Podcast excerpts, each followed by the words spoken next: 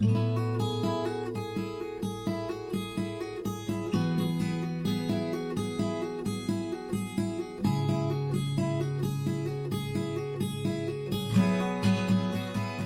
pessoal, a graça e a paz de Cristo Jesus a todos vocês. Vocês estão gostando da nossa série de mensagens devocionais de segunda a sexta aqui no canal do YouTube da Missão Serra? Se estão gostando e sendo abençoados, eu peço, curta, compartilhe, comente, para que possamos alcançar o maior número de pessoas possíveis para a glória de Deus e para a expansão do seu reino. O texto que tenho para nossa reflexão hoje está em Provérbios 4, 23, que diz o seguinte: Sobre tudo o que se deve guardar, guarda o coração, porque dele procedem as fontes da vida. Esse texto fala de algo que nós devemos guardar sobre tudo, acima de tudo. Ou seja, com muita dedicação, com muita atenção e com muito zelo. E esse algo é o nosso coração.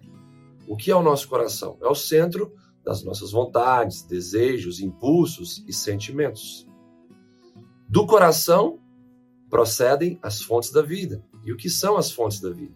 São as nossas escolhas e as nossas decisões. Qual é a consequência de não guardarmos o nosso coração num lugar seguro?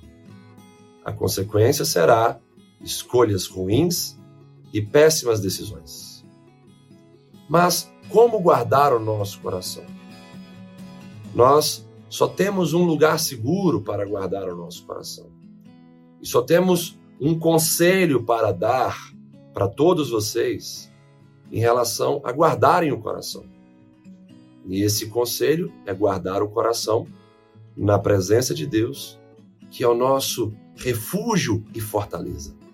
É guardar o nosso coração na palavra de Deus, que é lâmpada para os nossos pés e luz para os nossos caminhos. Dessa maneira, nós iremos conseguir purificar os nossos sentimentos, conseguiremos alinhar a nossa vontade com a vontade de Deus, conseguiremos santificar os nossos desejos, conseguiremos controlar os nossos impulsos e dessa forma, certamente, iremos decidir bem e escolher melhor ainda, porque iremos decidir e escolher alinhados com a vontade de Deus. Guarde o seu coração no mundo que quer ferir o seu coração.